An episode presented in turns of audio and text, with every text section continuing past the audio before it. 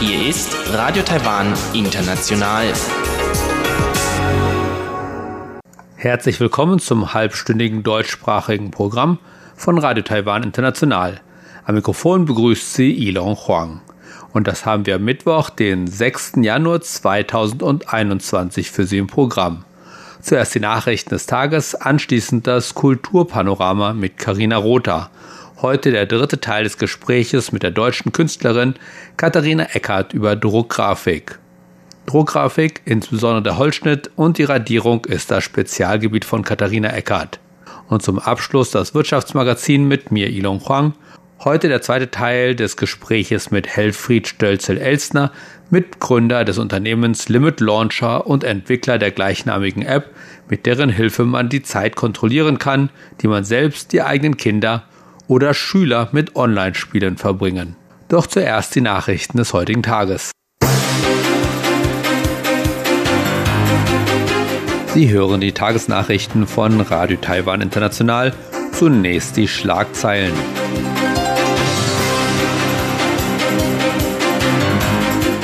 Taiwans Außenministerium erklärt, dass ein politisch-militärischer Dialog zwischen den USA und Taiwan geplant ist. Taiwan meldet zwei neue importierte Covid-19-Fälle. Taiwan wird Covid-19-Patienten aus Guam aufnehmen. Und nun die Meldungen im Einzelnen.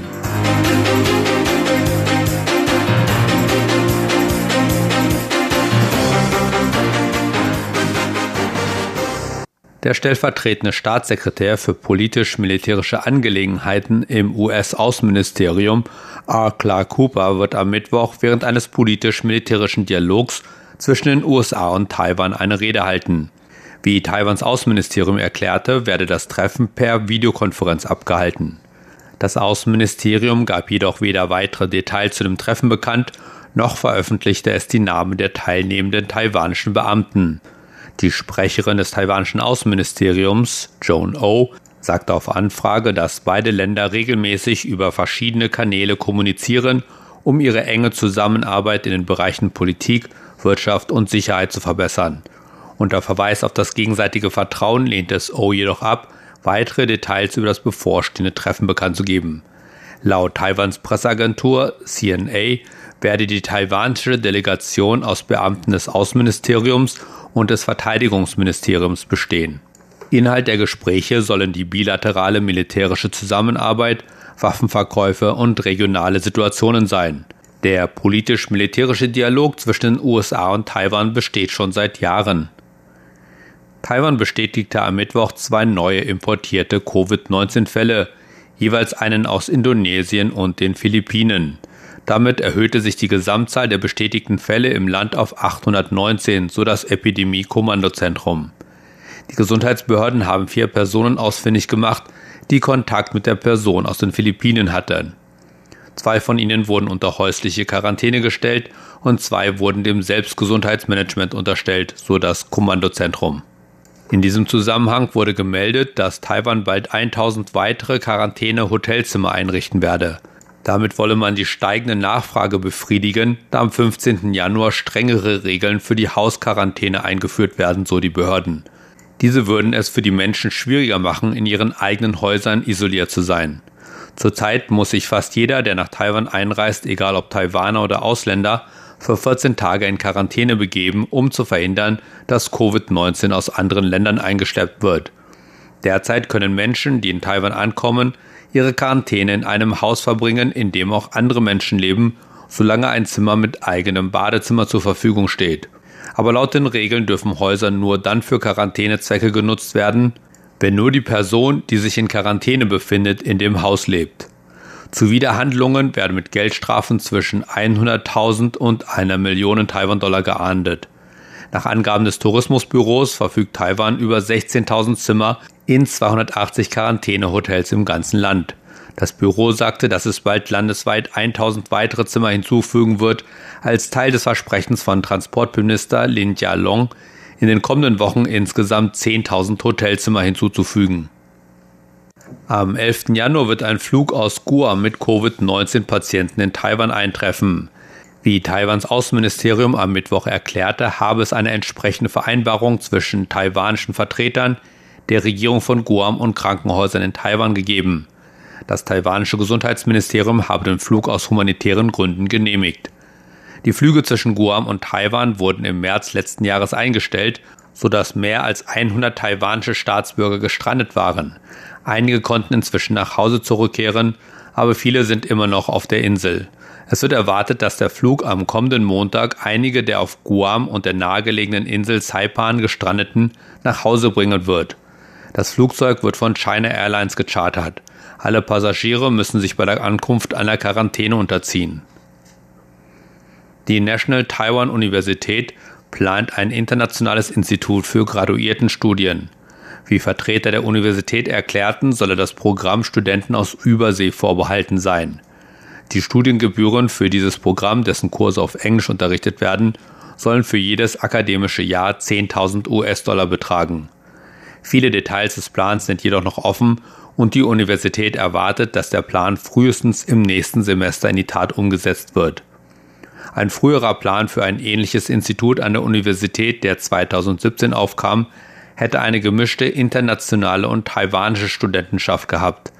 Er scheiterte jedoch an der Genehmigung des Bildungsministeriums, unter anderem wegen der geplanten Studiengebühren von 20.000 US-Dollar pro akademisches Jahr, die das Bildungsministerium als zu hoch erachtete. Taiwan rangiert in Asien an erster und weltweit an sechster Stelle, was die Gleichstellung der Geschlechter angeht. Dies geht aus einer Selbsteinschätzung hervor, die die Kabinettskommission für die Gleichstellung der Geschlechter am Dienstag veröffentlichte. Die Kabinettskommission sagte, die Rangliste basiere auf dem Index der geschlechtsspezifischen Ungleichheit, der 2010 vom Entwicklungsprogramm der Vereinten Nationen eingeführt wurde. Da Taiwan kein Mitglied der Vereinten Nationen ist, erscheint es nicht in der offiziellen Rangliste. Unter Verwendung der Kriterien, die im Index verwendet werden, errechnete die Kabinettskommission den Index des Landes für 2019 jedoch auf 0,045 womit das Land weltweit an sechster Stelle und in Asien an erster Stelle liegt. In der offiziellen Rangliste der Vereinten Nationen belegte die Schweiz 2019 den ersten Platz, gefolgt von Dänemark und Schweden. Unter den asiatischen Ländern lag Taiwan vor Ländern wie Südkorea, Singapur und Japan, so die Kabinettskommission. Und nun die Börse. Nachdem es am taiwanischen Aktienmarkt zunächst so aussah, als ob sich der Höhenflug der letzten beiden Tage fortsetzen würde, pendelte sich der TAIEX für heute erst einmal ein, wobei es trotzdem sehr aktiv zuging. Nachdem der TAIEX am frühen Morgen mit einem Plus von fast 150 Punkten gestartet war, begannen Investoren zunächst einmal ihre Gewinne einzufahren und zum Schluss blieb der TAIEX mit einem Minus von 16,9 Punkten oder 0,11 Prozent unverändert und schloss bei 14.983,13 Punkten. Das Handelsvolumen lag bei sehr hohen 434,21 Milliarden Taiwan-Dollar, umgerechnet fast 12,6 Milliarden Euro. Und zum Abschluss der Wetterbericht.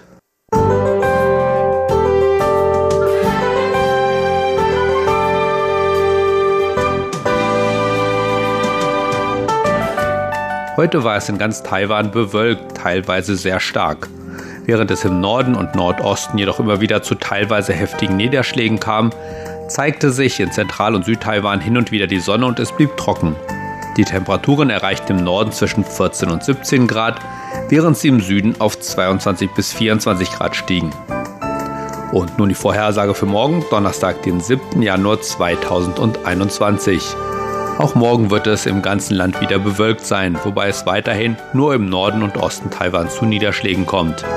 Im ganzen Land fallen die Temperaturen teilweise noch einmal deutlich. In der Nacht können die Temperaturen im Norden wieder auf unter 10 Grad fallen.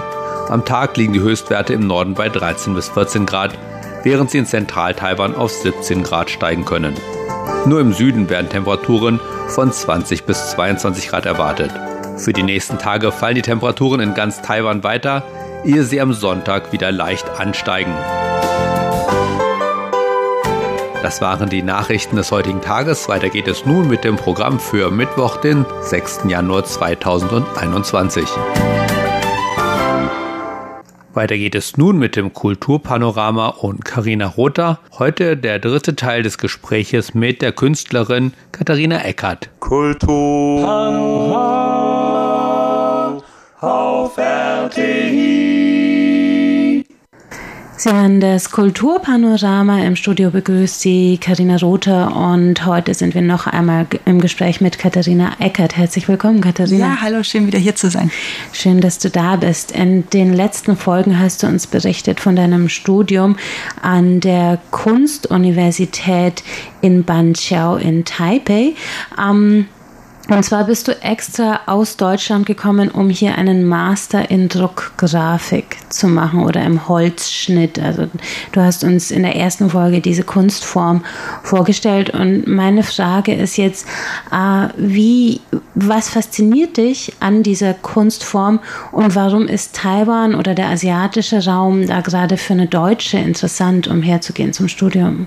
Okay, also zu der ersten Frage, was mich so an dem Holzschnitt interessiert, interessiert und fasziniert ist eigentlich, also ich selber bin so ein haptischer Typ. Also ich ähm, liebe es einfach zum Beispiel mit dem Messer halt direkt auf dem Material, auf dem Holz halt zu schneiden. Und es ist halt was sehr Konsequentes an sich. Also in dem Moment, wo du halt was wegschneidest, ist es halt weg. Du kannst es nicht korrigieren. Und du hast aber immer einen Abdruck dessen von dem jetzigen Zustand, wenn du ihn dann halt druckst, da. Also das ähm, hat mich eigentlich immer so fasziniert. Und es ist so einen, der Holzschnitt oder auch generell die Druckgrafik wird ja als indirekte Kunstform bezeichnet, weil im Gegensatz zur Malerei oder wenn man zeichnet, ist es ja so, dass du direkt auf dem Material zeichnest. Also du malst direkt auf der Leinwand, du zeichnest direkt auf dem Papier. Wogegen halt der Holzschnitt eine indirekte Form ist. Man hat erst den Holzstock vor sich oder die Kupferplatte, auf der man arbeitet.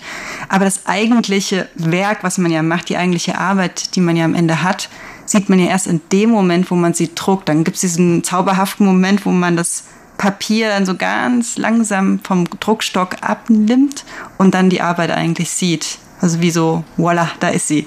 Ist es eine deutsche Kunstform? Weil ich denke, wenn ich an Druckgrafik denke, sofort an diese sehr äh, expressionistischen Schnitte, die in Deutschland nach dem Holocaust ähm, gemacht wurden, um sozusagen dieses Trauma zu verarbeiten. Also diese Schwarz-Weiß-Schnitte mit Menschen, die ganz, ganz knöchern und ähm, irgendwie äh, gequält aussehen und dann so der, der blanke Horror dieser, der, der, ähm, der Judenvernichtung in Deutschland oder diesen, dieses ganzen Zweiten Weltkriegstraumas sich abbildet in diesen sehr, sehr reduzi reduzierten ähm, Bildern, weil eben alles drüber, alles stilisiertere ähm, dem nicht nahe kommen würde. So, das ist mein erste, meine erste Assoziation mit äh, Druckgrafik.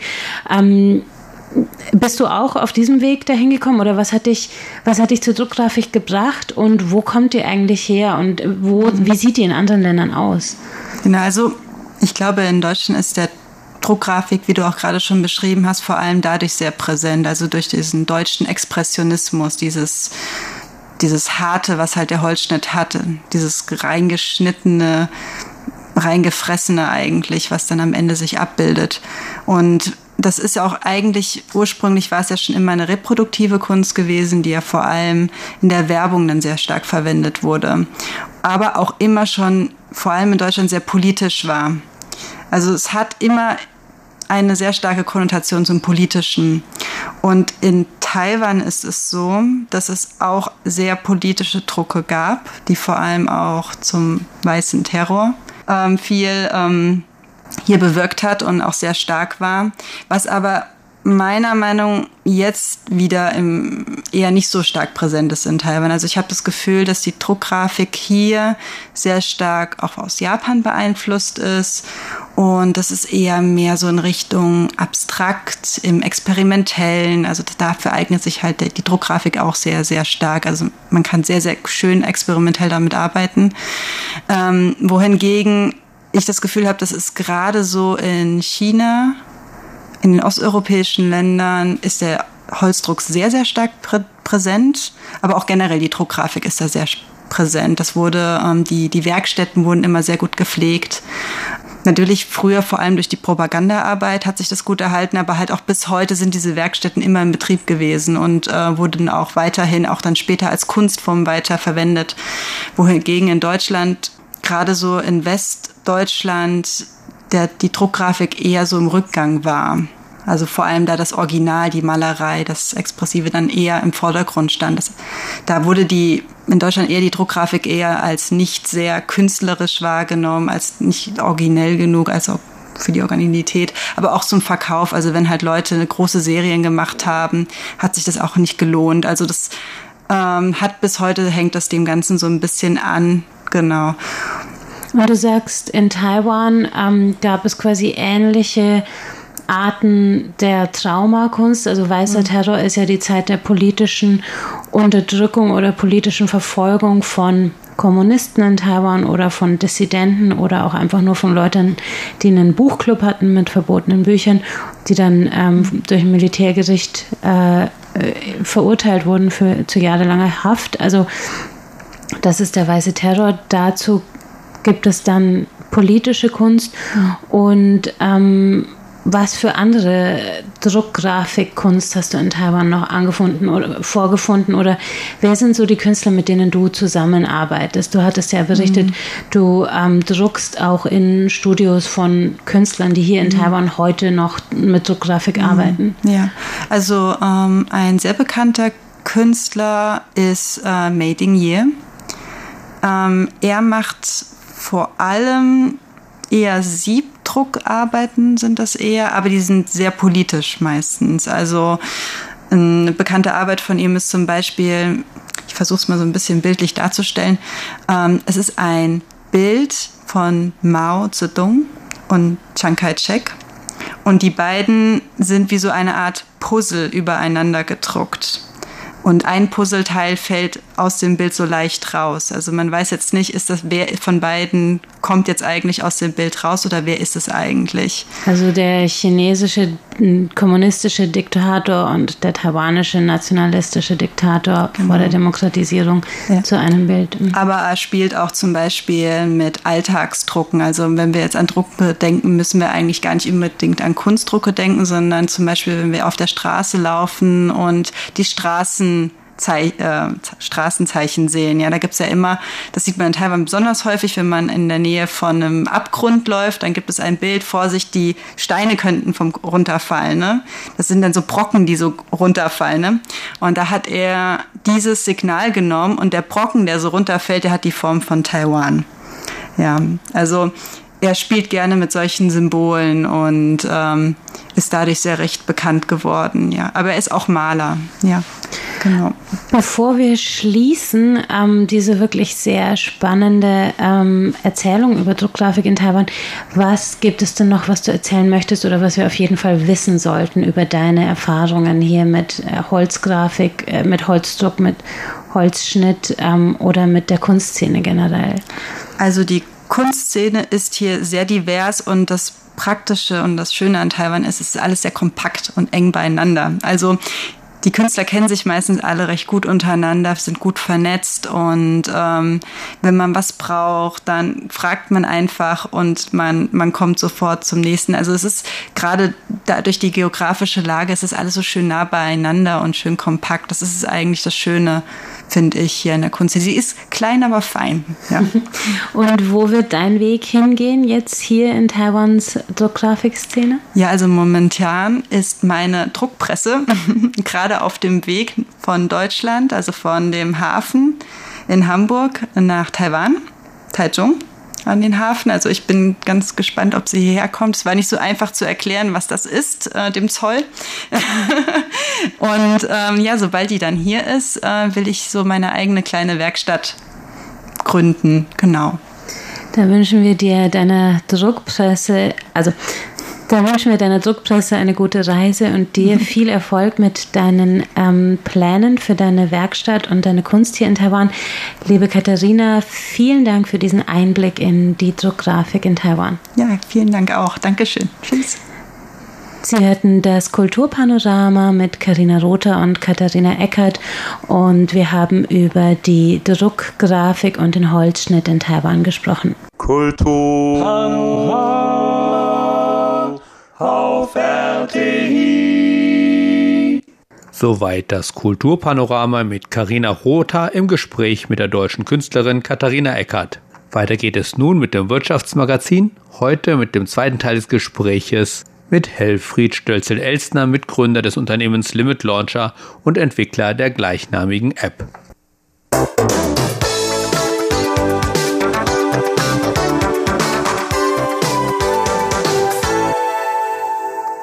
Herzlich willkommen zu der ersten Ausgabe des Wirtschaftsmagazins im Jahr 2021. Und heute geht es weiter mit meinem Gespräch mit Helfried Stölzel-Elsner, Mitgründer des Startups Limit Launcher und Entwickler der gleichnamigen App. Eine App, mit der man die Zeit, die man mit Online-Spielen verbringt, kontrollieren kann. Wie die meisten, die sich mit dem Thema beschäftigen, sicherlich wissen, sind Online- oder Computerspiele kein einfaches Thema. So sagt die Webseite polizeiberatung.de folgendes. Geeignete Video- und Computerspiele können zur Entwicklung von Kompetenzen und zum Training des Gehirns beitragen, insbesondere was die Schulung von Koordination, Reaktionsfähigkeit, visueller Wahrnehmung und vernetztem Denken angeht. Kurzum, sie fördern allgemein den spielerischen Umgang mit den neuen Medien. Auch Lernprozesse können bei jungen Menschen auf diese Art und Weise positiv beeinflusst werden. Beim übermäßigen Spielen können jedoch Isolation, Einseitigkeit, Abstumpfung oder gar Verrohung, Realitätsverlust sowie Verkümmerung bzw. Verlust von sozialen Fähigkeiten auftreten. Die gesundheitliche Belastung des Rückens und der Augen zum Beispiel, sowie die Gefahr der Spielsucht dürfen nicht unterschätzt werden. Er spricht also einiges dafür, Spiele nicht einfach zu verbieten, sondern eher bewusst und kontrolliert damit umzugehen. Und eine Möglichkeit ist die zeitliche Kontrolle, für die die App Limit Launcher sorgen soll. Wie Helfried Stölzel-Elsner im ersten Teil des Gespräches erzählte, hat er die App Limit Launcher basierend auf seinen eigenen Erfahrungen als leidenschaftlicher Online-Gamer entwickelt und dann eine Firma gegründet. Doch mit der Entwicklung einer App ist es noch nicht getan, wenn man eine Firma langfristig und erfolgreich führen möchte. Ein wichtiger Teil ist natürlich die Finanzierung und der Bekanntheitsgrad und daran arbeitet Limit Launcher derzeit. Unter anderem mit einer Teilnahme bei The Dragon's Chamber. Und was es damit auf sich hat, erklärt uns Helfried Stölzel-Elstner nun zunächst. Es ist also keine Fernsehsendung, wurde auch nicht wirklich, äh, wurde nicht gesendet oder so. Es ist ein Wettbewerb für ausländische Unternehmer in Taiwan. So ein bisschen ähnlich wie, wie Shark Tank. Mhm. Und nach ein paar Ausscheidungsrunden haben wir es halt in die fünf Finalisten geschafft und die fünf Finalisten durften dann vor einem größeren Publikum präsentieren, ihre Geschäftsidee, in der Hoffnung, dass dann im Publikum ein paar Investoren sind, die Interesse daran haben. Okay. Ja, ich dachte, es wäre eine Fernsehsendung, weil ich dachte, das ja, ist sowas ähnliches wie Shark Tank, wie Sie ja auch sagten. Und ich glaube, das wird ja dann in den USA im Fernsehen gezeigt. Genau, aber genau, hier, in, hier in Taiwan nicht. Also das Dragons Chamber Ding allgemein wird halt nicht wirklich äh, gezeigt. Es gab Aufnahmen davon, die sind dann auf Facebook zu sehen. Ah, okay. Aber genau, es jetzt, wird jetzt halt nicht so gesendet wie mhm. Shark Tank. Können Sie ganz kurz erklären, wer da so die Richter oder Juroren sind? Was das für Leute sind? Das sind selber auch äh, ausländische Unternehmer in Taiwan. Ähm, die hatten halt anfänglich in Taiwan Schwierigkeiten gehabt, äh, ihr Unternehmen zu gründen, weil es da sehr wenige Informationen gibt. Und darum wollten sie dann halt ausländischen Unternehmern in Taiwan helfen, indem sie erstmal halt rausfiltern, äh, welche Firmen haben eine Hoffnung mhm. im Prinzip und dann denjenigen, die eine Hoffnung haben, geben sie dann halt ein bisschen Unterstützung und helfen dann. Okay. Und was mussten Sie selbst genau machen? Im Prinzip mussten wir die unsere Produktidee und das Geschäftsmodell mussten wir präsentieren, genau präsentieren. Und da haben wir in den ersten zwei Runden unheimlich viel Feedback bekommen, wie wir die Präsentation verbessern können, denn das war unser erstes Mal. Hm. Und es ging den meisten ähm, anderen Unternehmern, die dabei da mitgemacht haben, auch so. Also war das unheimlich hilfreich im, im Bereich von, wie man so etwas richtig macht.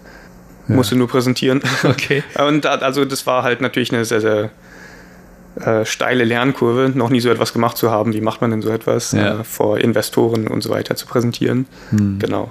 Aber Sie haben da wohl relativ schnell gelernt, weil Sie auch ganz gut abgeschnitten haben und da wurde Ihnen dann eben auch ein Stand an dem Startup Festival hier kürzlich Meet Taipei zur Verfügung gestellt. Genau, allen fünf Finalistengruppen wurde ein Stand zur Verfügung gestellt.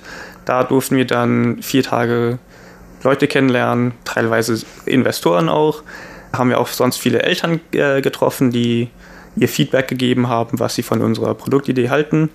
Allgemein war das äh, Feedback sehr positiv. Mhm. Und äh, bei diesem Startup Festival haben sie zum Schluss dann nochmal eine große Vorführung im Rahmen der Dragon's Chamber gemacht oder vor einem größeren Publikum. und da haben sie auch ganz gut abgeschnitten, so wie ich das verstanden habe. Genau, genau. Wir haben den zweiten Platz gemacht mhm. und damit sind wir sehr glücklich, denn der erste Platz war schon eine ein relativ großes Startup mit 18 Mitarbeitern. Oh, okay. genau. Cool. Ja. Das heißt, das war dann auch das erste Mal, dass sie dann vor einem größeren Publikum ihre Vorführung gemacht haben, sozusagen. Weil davor, bei den ersten Runden, war das nur in einem kleinen Rahmen mit den Juroren, oder? Genau, ja, richtig. Und dann, und dann auf dem Startup oder Meet Taipei, da war es dann vor großem Publikum. Richtig, genau. Ah, okay. Das war also auch mein erstes Mal vor einem größeren Publikum. Also sind Sie eigentlich gewappnet für zukünftige derartige Präsentationen? Ich hoffe mal, ja. okay. Jetzt, jetzt habe ich ein bisschen mehr Übung da drin. Ja. Und haben Sie denn auf dem, haben Sie denn auf dem Mi Taipei jetzt schon einige konkrete Kontakte zu anderen Unternehmen oder zu Investoren gefunden? Äh, ein Investor hat uns tatsächlich nach der großen Präsentation angesprochen mhm. und mit dem sind wir jetzt gerade in Besprechungen. Okay. Genau. Dann wünsche ich Ihnen dafür schon mal viel Glück oder viel Erfolg. Danke. Ähm, wie würden Sie denn insgesamt das Umfeld für Startups in Taiwan beschreiben? Die Startup-Szene in Taiwan ist eigentlich sehr, sehr attraktiv. Also der Staat versucht es auch Startups äh, attraktiv zu machen. Es ist noch relativ jung in Taiwan. Also Meet Taipei gibt es zum Beispiel erst seit, seit sieben Jahren. Und der Staat versucht auch Startups zu unterstützen. Also wenn sie die Idee gut finden, dann kriegt man halt auch finanzielle Unterstützungen vom Staat. Mhm. Ein kleiner Nachteil ist halt für ausländische Unternehmen in Taiwan kann es manchmal ein bisschen schwierig sein, weil zum Beispiel die Infrastruktur von Banken und so weiter, ähm, die kennen sich mit Ausländern noch nicht ganz so gut aus. Oh. genau. Okay. Ich rolle verstehend meine Augen. Genau. Und was sind denn jetzt Ihre Pläne für die Zukunft? Also haben Sie weitere Teilnahmen an Messen oder irgendwas vor? Und wie wollen Sie Ihr Unternehmen für die Zukunft ja, voranbringen? Also weitere Messen sind erstmal nicht geplant. Soweit wir wissen, war jetzt die Meet Taipei Messe auch die einzige in Asien aufgrund der globalen Situation. Weitergehend möchten wir erstmal unser Produkt weiterentwickeln. Im Moment blockieren wir halt nur Spiele auf Windows-Rechnern. Das heißt, wir möchten gerne andere Geräte unterstützen, auch was, was Spiele blockieren angeht. Also zum Beispiel Chromebooks ist ganz wichtig, mhm. dann Macs und dann Handys und Tablets auch. Und dann für die weitere Zukunft würden wir gerne mit Schulen zusammenarbeiten, denn immer mehrere Schulen benutzen jetzt auch Computer im Unterricht. Also jeder Schüler hat einen eigenen Computer. Und bisher ha hat, haben Schulen keine Möglichkeit, dafür zu sorgen, dass Schüler im Unterricht nicht spielen. Mhm. Und das passiert einfach täglich im Prinzip. Und äh, wir sind halt wirklich das einzige Werkzeug im Moment, was das Spielen ähm, abstellt, ohne Internet einzuschränken, denn in der Schule ist das Internet sehr wichtig. Ja, genau. genau. ohne Internet können die Schüler in der Schule auch nicht arbeiten. Okay. Genau, und da würden wir halt gerne mit Schulen zusammenarbeiten. Mhm. Haben Sie doch schon Kontakte hier in Taiwan? Ja, also wir haben eine Schule hat auf jeden Fall Interesse gezeigt schon. Die war nämlich bei der Präsent großen Präsentation auch dabei und hat sich das alles mit angehört. Okay. Genau. Gut, dann bedanke ich mich recht herzlich, dass Sie sich die Zeit genommen haben und äh, ich wünsche Ihnen dann viel Erfolg und wir werden Ihre Entwicklung oder die Entwicklung Ihres Unternehmens weiter verfolgen. Vielen, vielen Dank. Ich würde, das würde mich sehr freuen. Sagt Helfried Stölzel-Elsner, Mitgründer des Startups Limit Launcher und Entwickler der gleichnamigen App. Wer mehr über die App erfahren will und wie und welche Online-Spiele man damit kontrollieren kann, findet auf unserer Webseite einen Link zu der englischsprachigen Webseite von Limit Launcher. Und Sie hörten das deutschsprachige Programm von Radio Taiwan International heute am Mittwoch, den 6. Januar 2021. Unsere E-Mail ist deutsch.rti.org.tv. Im Internet finden Sie uns unter www.rti.org.tv, dann auf Deutsch klicken. Über Kurzwelle senden wir täglich von 19 bis 19.30 Uhr UTC auf der Frequenz 5900 Kilohertz. Und das, liebe Hörerinnen und Hörer, war es für heute in deutscher Sprache von Radio Taiwan International. Wir bedanken uns bei Ihnen ganz herzlich.